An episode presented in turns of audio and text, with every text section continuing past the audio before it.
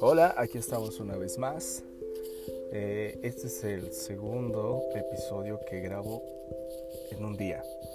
La verdad es que justamente el día de hoy, primero de agosto, es la primera vez que uso este medio para tratar de expresarme, tratar de hablar un poco o mucho de mis vivencias, de mis anécdotas, de muchos pensamientos en ocasiones sin sentido.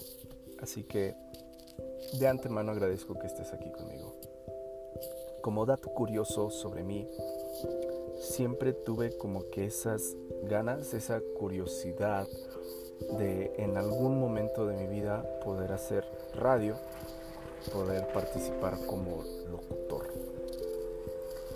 Por ahí del año 2006, 2007 yo acababa de salir de la secundaria y en ese entonces tenía una amiga que vivía en Zacatecas, México y ella tenía un programa de radio online en internet eh, el cual se dedicaba a dar temas, consejerías con un tema algo religioso. Y cuando yo me di cuenta que se podía hacer ese tipo de cosas, realmente eh, me emocioné mucho, pero sinceramente desde siempre eh, el tema de la tecnología, el tema de la computadora, el tema de grabar y hacer todo eso, realmente a mí me parecía algo ah, muy profesional y, a la vez me parecía algo casi imposible de, lograr hacer, ya que yo siempre tuve la idea de que era algo que necesitabas suficiente dinero, necesitabas recurso, necesitabas algún lugar en especial para ir a grabar.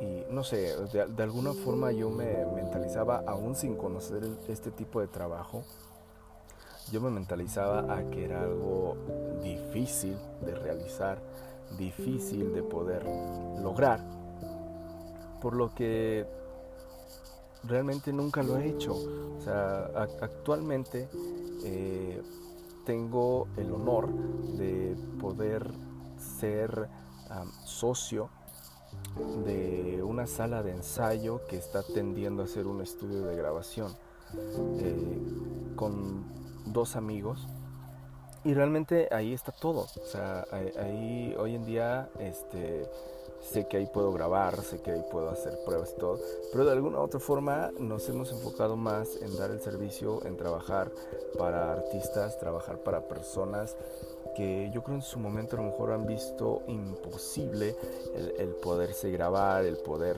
eh, grabar alguna canción, el poder grabar algún libro, el poder grabar un pensamiento.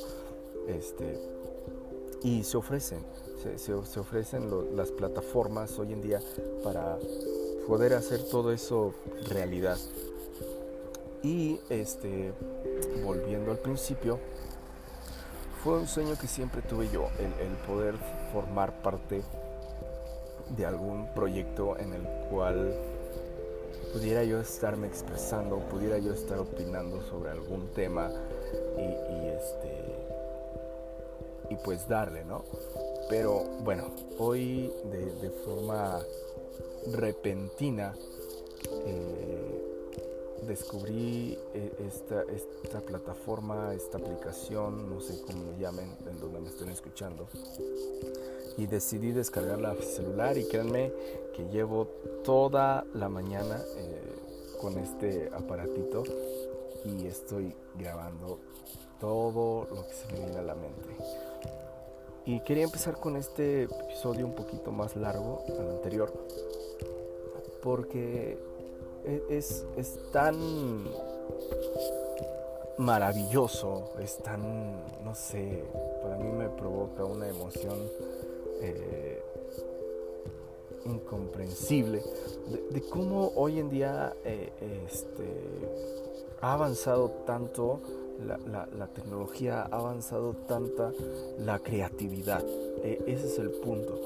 lo, que más me emociona de, ver todo este tipo de facilidades que hay hoy en día para, para poderte dar a conocer, para poderte expresar, me, llama la atención la creatividad que hubo en una persona de tener la idea de, crear este tipo de plataformas, este tipo de herramientas para, poder realizar todo esto.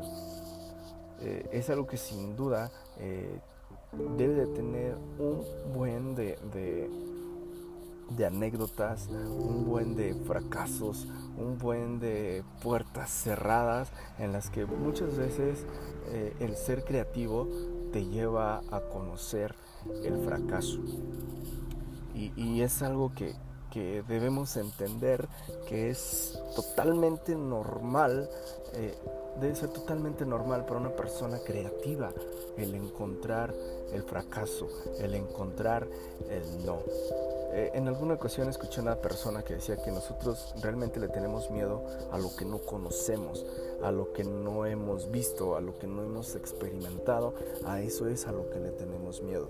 Y no está mal tener miedo, no está mal tener ciertas dudas sobre el realizar, el hacer o no hacer ciertas cosas, pero es, parte de. Entonces aquí es donde me enfoco y digo, es, es lo que a mí se me hace súper interesante el hecho de poder decir, wow, o sea, todo lo que hubo detrás de, para que se lograra esto, o sea, en qué momento se te ocurrió, en qué momento empezaste a decir y por qué no lo hago de esta forma, en qué momento dijiste, oye, necesito recursos, necesito buscar, necesito eh, llegar a, cierta parte. Entonces aquí es donde quiero mencionar eh, un ejemplo de, un amigo al cual admiro mucho. Él también es baterista, al igual que yo. Eh, él lleva un poquito más de tiempo trabajando en esto.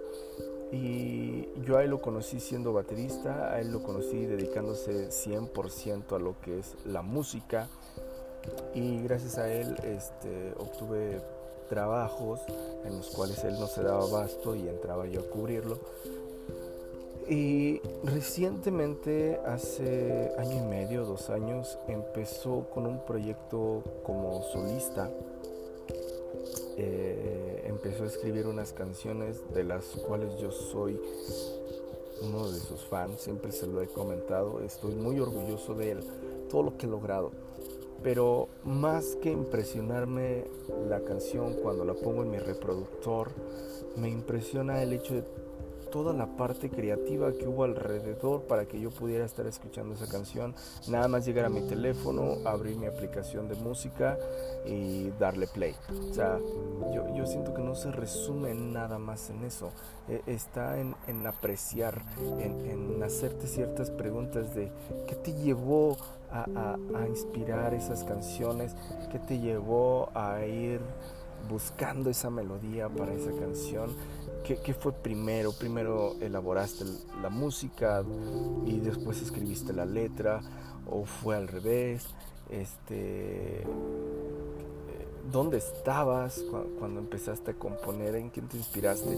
O sea, todo eso es una gama de, emociones, es una gama de ir, ir haciendo cuestionamientos sobre todo lo que sucedió alrededor de esa canción.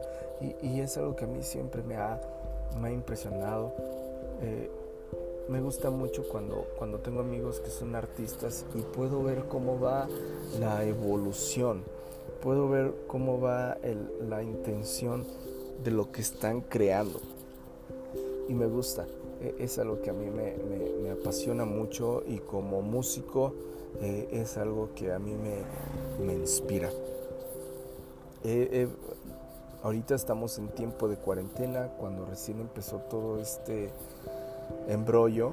Eh, como les comentaba, yo tenía un, bueno, tengo con unos amigos una sala de ensayo. Obviamente en ese tiempo, todo este tiempo hemos tenido que cerrar el local porque no puede entrar gente. Ahorita actualmente ya se está acomodando, se está regularizando.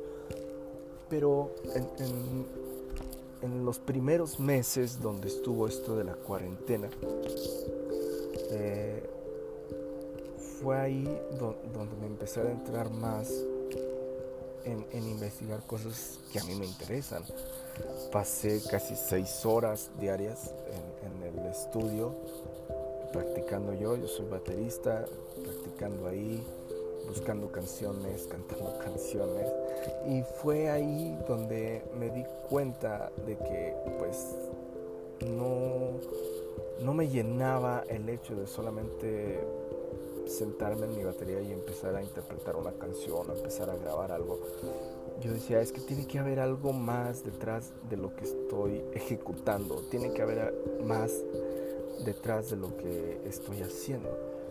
Entonces fue donde yo empecé a hacerme ese cuestionamiento del porqué de las cosas, del porqué de lo que estoy escuchando, del porqué de lo que estoy viendo. Entonces fue algo muy sorprendente para mí el darme cuenta que siempre hay algo más en lo que estamos viendo, en lo que estamos escuchando, en lo que estamos sintiendo. Y yo debo de reconocer que soy una persona que es de patrones muy sencillos.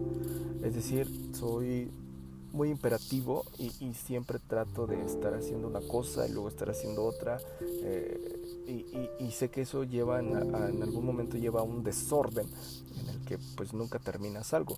Pero también me he dado cuenta de que no necesariamente el hecho de porque a alguien se le ocurrió decir que si empiezas una tarea y no la terminas eres un desordenado, eh, no quiere decir que vaya a ser una ley. Creo que se trata de disfrutar, se trata de organizarte tú a lo que estás haciendo. Entonces fue ahí donde yo caí en el hecho de decir, quiero, quiero disfrutar lo que estoy haciendo, quiero disfrutar lo que estoy escuchando, quiero disfrutar de la película que estoy viendo. Y es donde empecé a hacerme esos cuestionamientos del por qué es así y, el, por qué me llevó a disfrutar esa canción. Siempre va a haber algo que te enamora. La semana pasada estaba con unos amigos, igual grabando un podcast eh, para lo que es el estudio de grabación. Y eh, la persona que, que está como como encargada de llevar todo el podcast, eh, hizo una, una expresión de que no es lo mismo a que esté cantando una persona y llegue otra y lo cante o, lo toque, lo ejecute, no se siente la misma emoción. Y, y, es eso, ¿no? O sea, nosotros en la forma en la que hablamos, en la forma en la que nos dirigimos, en la forma en la que nos expresamos, siempre se va a sentir un sentimiento especial. Siempre va a haber algo que digas tú, ok, es, es lo mismo que estás haciendo, pero hoy lo siento diferente. Y creo que en eso se basa el hecho de las emociones. No siempre vamos a traer la misma actitud, no siempre vamos a traer las mismas ganas, pero eso no quiere decir que no seamos nosotros.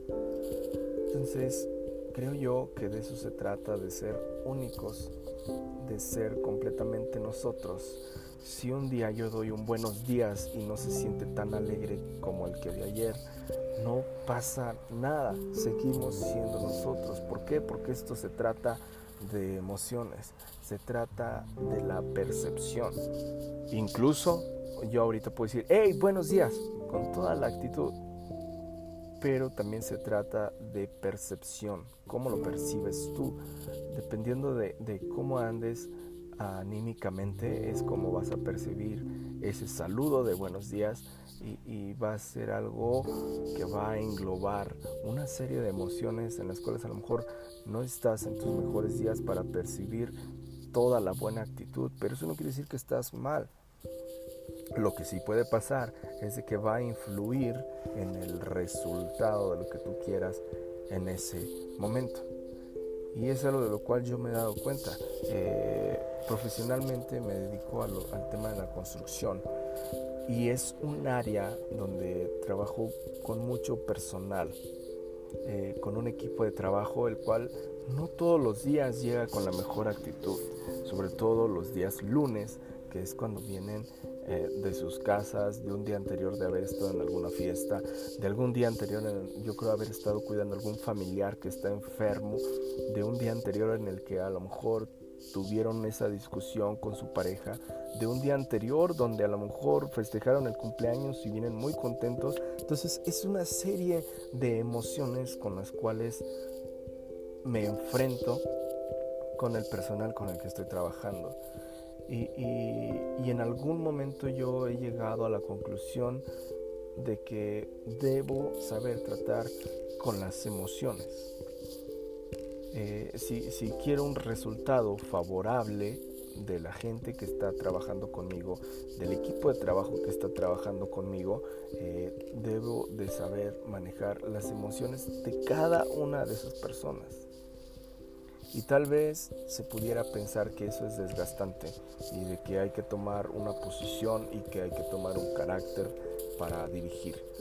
Pero cuando vuelvo a esto, de que todo se trata de emociones, de percepción, es donde yo, al menos en lo personal, me doy cuenta que es algo muy especial el, convivir con personas, el relacionarte. Por, naturaleza somos personas sociales, las cuales eh, desde el primer momento empezamos a desarrollar un cierto apego a estar rodeado de gente, a ser escuchados, a, escuchar y, nos lleva a, ser parte de una sociedad en la cual siempre vamos a estar ah, conversando, intercambiando ideas, eh, pero a lo que voy es que esto se trata de percepción. Por lo que a mí siempre me ha llevado a querer siempre poner atención a, los detalles cuando una persona está platicando, cuando una persona está conversando, cuando estoy viendo algún programa, estoy escuchando alguna canción, trato siempre de imaginarme la emoción que quiere transmitir. Y eso es muy perceptible.